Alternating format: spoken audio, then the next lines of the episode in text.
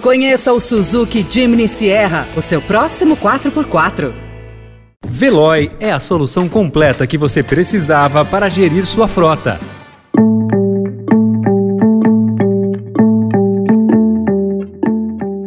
Olá, seja bem-vindo, seja bem-vinda. Começa agora mais uma edição do Notícia no seu Tempo. Esse podcast é produzido pela equipe de jornalismo do Estadão para você ouvir em poucos minutos as principais informações do jornal. Entre os destaques de hoje, governo quer nova âncora fiscal inspirada em metas da inflação. TSE exclui coronel de fiscalização e expõe falha do Exército. E a falta da vacina BCG, que já faz municípios agendar e até racionar vacinas para bebês. Esses são alguns dos assuntos que você confere nesta terça-feira, 9 de agosto de 2022.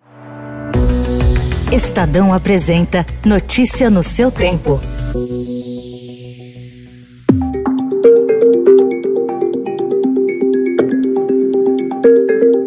Inspirado no sistema de metas de inflação usado pelo Banco Central, o Ministério da Economia está criando um modelo de meta para a dívida pública com banda de flutuação. Uma das propostas testadas é um alvo para a dívida entre 60% e 70% do PIB, com margem de tolerância de 5 pontos percentuais para mais ou para menos. Mas não há um número fechado, pois, dependendo do nível da dívida e de sua trajetória, o sistema de bandas permitiria aumentar as despesas acima da inflação desde que garantida a continuidade da queda do endividamento. A proporção de 60% do PIB costuma ser referência para economias emergentes, como o Brasil. O governo prevê que a dívida pública bruta em 2022 seja em torno de 75% do PIB. A ideia dos técnicos é que a dívida pública passe a ser a principal âncora da política fiscal brasileira.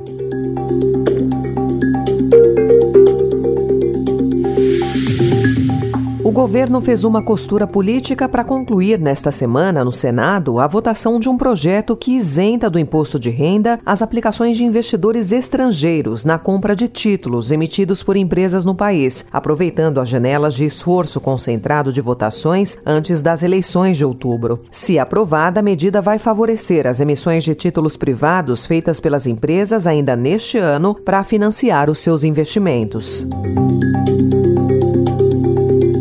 E com a inflação anual de dois dígitos e o aperto na taxa básica de juros, o endividamento das famílias e inadimplência chegaram a patamares recordes. É o que mostram pesquisas da Confederação Nacional da Indústria e da Confederação Nacional do Comércio de Bens, Serviços e Turismo. Conforme a CNI, 19% dos entrevistados deixam alguma conta para o mês seguinte. A CNC afirma que no Brasil, em julho, 29% das famílias tinham algum tipo de conta conta ou dívida vencida. É o maior patamar de inadimplência desde 2000, quando teve início a série histórica da pesquisa.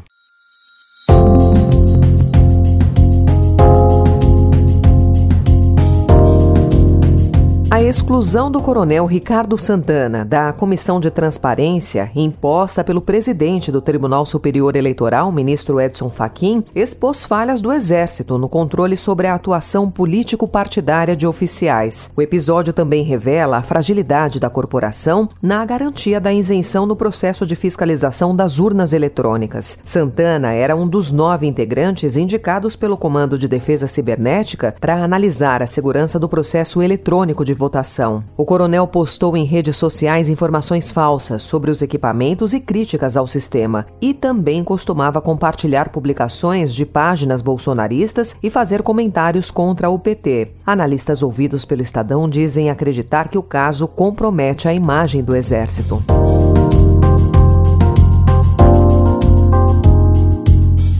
Presidente Jair Bolsonaro defendeu ontem o seu governo e atacou o PT em almoço na Federação Brasileira de Bancos, em São Paulo. O encontro vem após uma série de críticas de Bolsonaro a banqueiros que, segundo o presidente, supostamente teriam assinado manifestos pela democracia em reação à criação do PIX. Alguém recontrataria o empregado que roubou a sua empresa no passado? Acho que não, né? Vocês têm que olhar na minha cara, ver as minhas ações e me julgar por aí. Então quem quer ser democrata tem que assinar cartinha, não. O presidente da Febraban, Isaac Sidney, disse que a federação está aberta ao diálogo com o presidente. Se antes havia uma tensão entre Bolsonaro e o setor financeiro, fontes ouvidas pelo Estadão disseram que o encontro diminuiu o incômodo.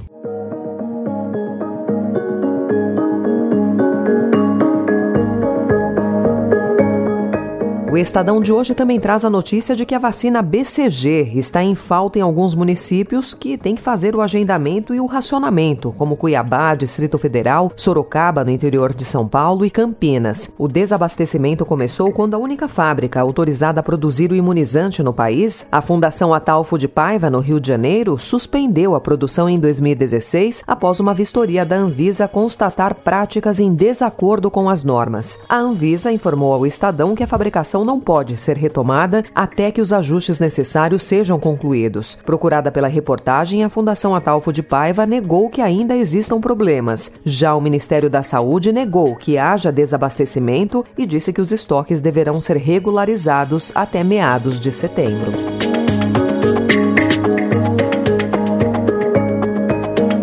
A China estendeu ontem os exercícios militares em Taiwan. A nova fase de manobras interrompeu o transporte marítimo e aéreo e aumentou os temores de que o período de tensões se prolongue. Os exercícios militares são uma resposta à viagem a Taiwan da presidente da Câmara dos Deputados dos Estados Unidos, Nancy Pelosi, na semana passada. Ontem, o porta-voz da chancelaria chinesa, Wang Wenbin, disse que Pequim está realizando manobras normais em suas águas de maneira transparente e profissional. 中方的军事演训公开、透明、专业，符合国内法、符合国际法、符合国际惯例。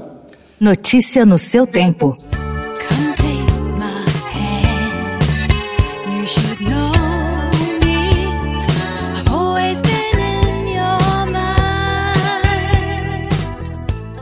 Mundo se despediu ontem de Olivia Newton-John. Aos 73 anos, a atriz e cantora faleceu em seu rancho, na Califórnia, cercada por amigos e familiares. A causa não foi divulgada, mas ela lutou contra o câncer de mama por mais de 30 anos e se tornou uma referência graças à sua longa batalha e seus esforços de caridade. Embora Olivia tenha desenvolvido a sua carreira como cantora, seu nome foi imortalizado em Hollywood, estrelando ao lado de John Travolta no musical Grease, nos tempos da brilhantina. Além de Grease, ela participou de outros filmes, como Xanadu, de 1980, em que ela dança ao lado de Gene Kelly, e cuja trilha também fez sucesso, com destaques para a música Magic, que se tornou um dos maiores sucessos de sua carreira.